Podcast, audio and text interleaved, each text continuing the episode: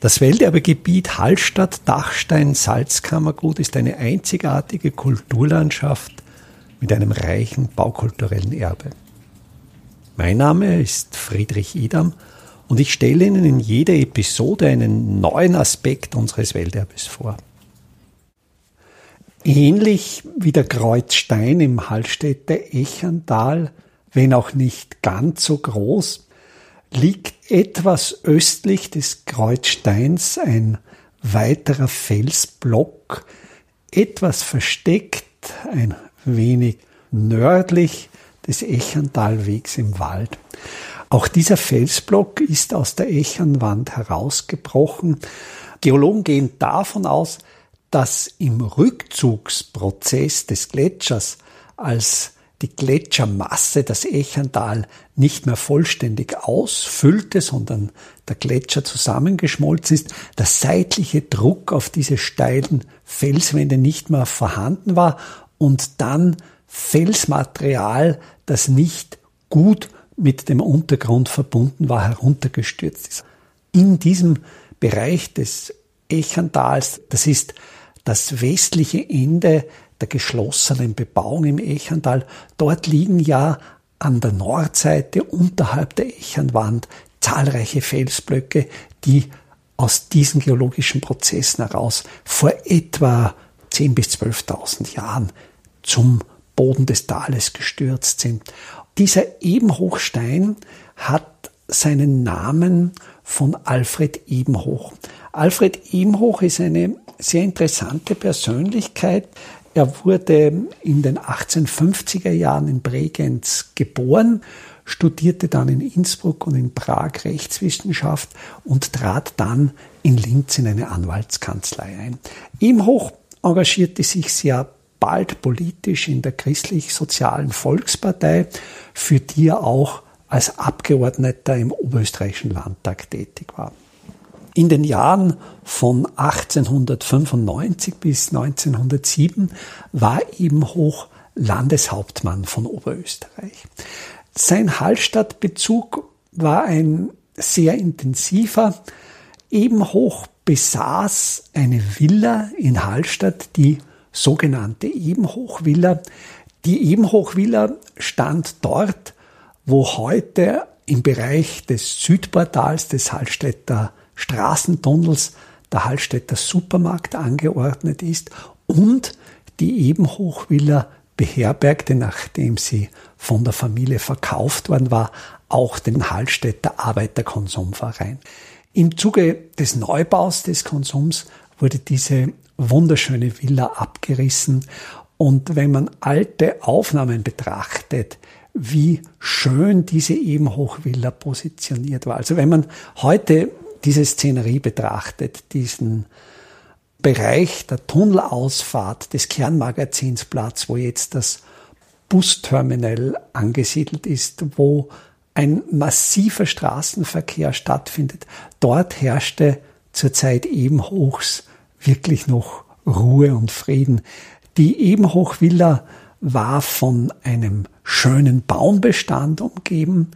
Das Ufer des Hallstätter Sees reichte wesentlich näher an die Villa heran, als sie heute an den Supermarkt heranreicht, weil der Kernmagazinplatz, der Busterminal im Zuge der Tunnelbauarbeiten in den frühen 1960er Jahren aufgeschüttet wurde ist und so eben durch diese Materialaufschüttung des Ausbruchsmaterials aus dem Tunnel Land gewonnen wurde. Hier hat sich sehr viel zum Schlechteren gewandelt. Von der Architektur her war die Ebenhochvilla so ein typischer Salzkammergut-Villenbau, war ein Gebäude mit Fachwerkszimmerung, wo das Fachwerk sichtbar war. Also in diesem typischen Villenstil und auch der Abbruch der Ebenhochvilla und der Ersatz dieses Gebäudes durch einen Supermarkt ist für mich leitbildhaft für die negative Veränderung der Bausubstanz von Hallstatt im letzten Jahrhundert. Jetzt aber zurück zu diesem Ebenhochstein im Echertal. Dieser Ebenhochstein trägt eine Inschrift. Diese Inschrift ist im Stile auch von vielen salinen Inschriften ausgeführt. Und zwar ist in die doch raue Oberfläche der Südseite dieses auch wieder würfelförmigen Felsblocks eine Vertiefung eingemeißelt. Diese Vertiefung ist etwa 30 Zentimeter breit, 20 Zentimeter hoch und die Fläche dieser Vertiefung ist geebnet. Und hier sind einerseits die Initialien J und AE eingemeißelt und auch noch das Datum 16.07.1908 eingemeißelt. Aufgrund dieser Initialien kann man auf Alfred Ebenhoch AE schließen und auf seine Gattin Josefa, geborene Romberg. Wenn man jetzt das Datum anschaut, so ist das das Datum der Silberhochzeit der beiden. Die haben im Echental anlässlich ihrer Silberhochzeit dieses Datum in den Stein einmeißeln lassen. Oberhalb der Inschrift ist eine Bildtafel angebracht. Diese Bildtafel dürfte meiner Einschätzung nach aus der Mitte des 20. Jahrhunderts stammen.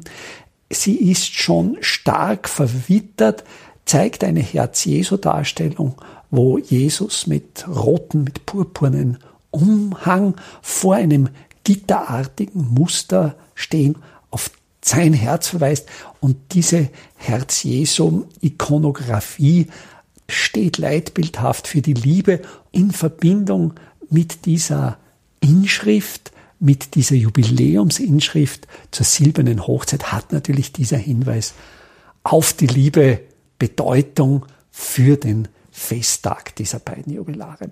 Alfred Ebenhoch war auch für kurze Zeit in den Jahren 1907 bis 1908 Ackerbauminister im cisleitanischen Teil der Monarchie, also in den österreichischen Erblanden.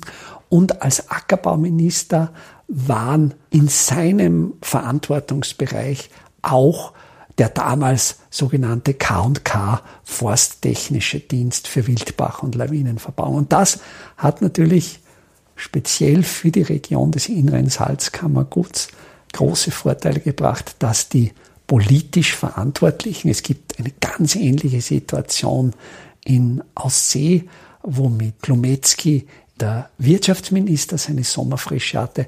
Und hier hatte eben der Landeshauptmann von Oberösterreich, der spätere Ackerbauminister, seine Sommerfrische.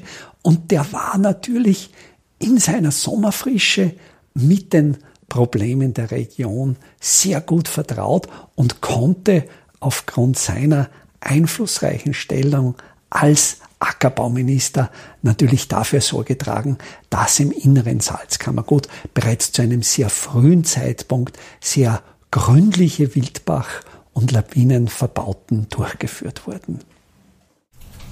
Welterbe Hallstatt erscheint alle 14 Tage neu.